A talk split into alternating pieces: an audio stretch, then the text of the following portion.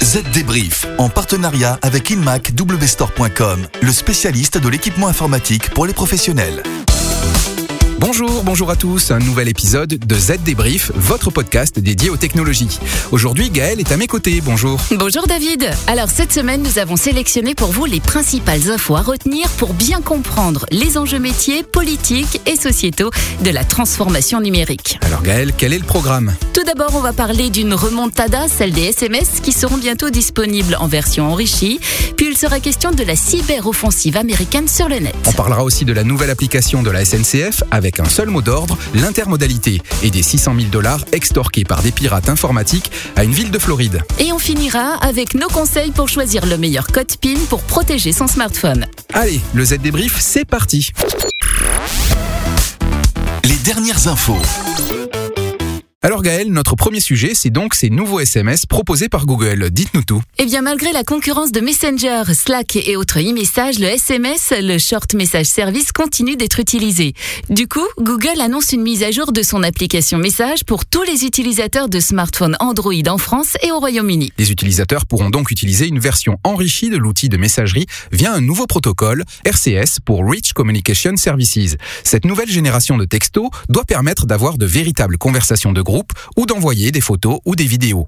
Le RCS permettra même de voir quand son interlocuteur est en train de taper une réponse ou de recevoir des notifications de lecture. Ces Google SMS auront donc la praticité et l'ergonomie d'applications de messagerie désormais très très utilisées, sauf que contrairement à Telegram ou WhatsApp, les messages ne seront pas chiffrés de bout en bout. Et autre nouveauté avec le RCS, les utilisateurs n'auront plus besoin de numéro de téléphone pour envoyer des SMS.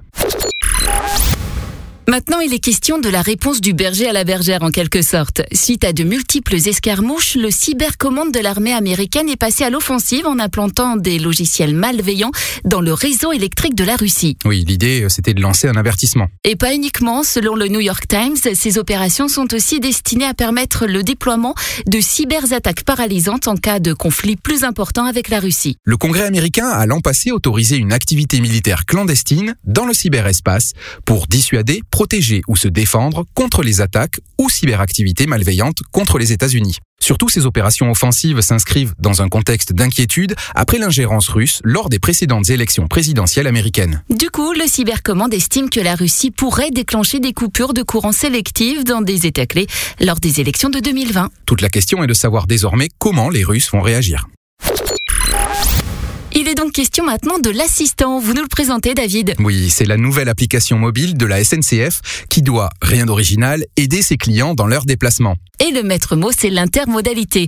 Grâce à cette appli, les clients vont pouvoir combiner des voyages en train, bien sûr, mais aussi en voiture, en mototaxi, en bus, en métro, en vélo et même par covoiturage. Oui, et l'application dépasse largement la seule fonction de renseignement. Le paiement est intégré à cette nouvelle version de l'application, tout comme la possibilité de valider son billet directement avec son smartphone grâce à la technologie NFC. Et ce, même si l'appareil est éteint. Ah, un dernier détail, et pas des moindres, cette fonction de paiement n'est pour le moment disponible que sur Android. Allez, on marque une petite pause et on revient avec cette rançon astronomique qui va être versée à des pirates par une ville de Floride. Savez-vous que le support technique des PC sous Windows 7 s'arrêtera en janvier 2020 Prenez une longueur d'avance et changez dès maintenant pour un PC nouvelle génération équipé de Windows 10 Pro. Plus rapide, plus léger, plus sécurisé, vous avez la garantie d'un PC vraiment plus performant. Retrouvez le PC adapté à votre activité professionnelle sur inmacwstore.com. Le chiffre marché. 600 000 dollars, c'est le montant du chèque fait par une ville de Floride à des pirates informatiques pour récupérer ces données. Et oui, le conseil municipal de Riviera Beach a finalement décidé de payer plus de 600 000 dollars à des malfaiteurs qui utilisent un ransomware. Objectif, que les fonctionnaires municipaux puissent récupérer leurs données qui ont été verrouillées et chiffrées il y a plus de trois semaines. L'accès aux données de la municipalité est en effet bloqué depuis le 29 mai dernier. Ce jour-là, un employé de la police de la ville ouvre par inadvertance un courriel et installe un ransomware sur le réseau informatique de la ville. Le logiciel malveillant verrouille alors les fichiers et bloque tous les services numériques de la ville. Seuls les services de secours ont pu continuer à fonctionner mais de façon limitée. Riviera Beach, située au nord de Palm Beach, n'est pas la seule victime des pirates. L'an dernier, une autre banlieue de Palm Beach, Palm Springs, avait également payé une demande de rançon. Elle a néanmoins quand même perdu deux années de données. Ça peut toujours être utile.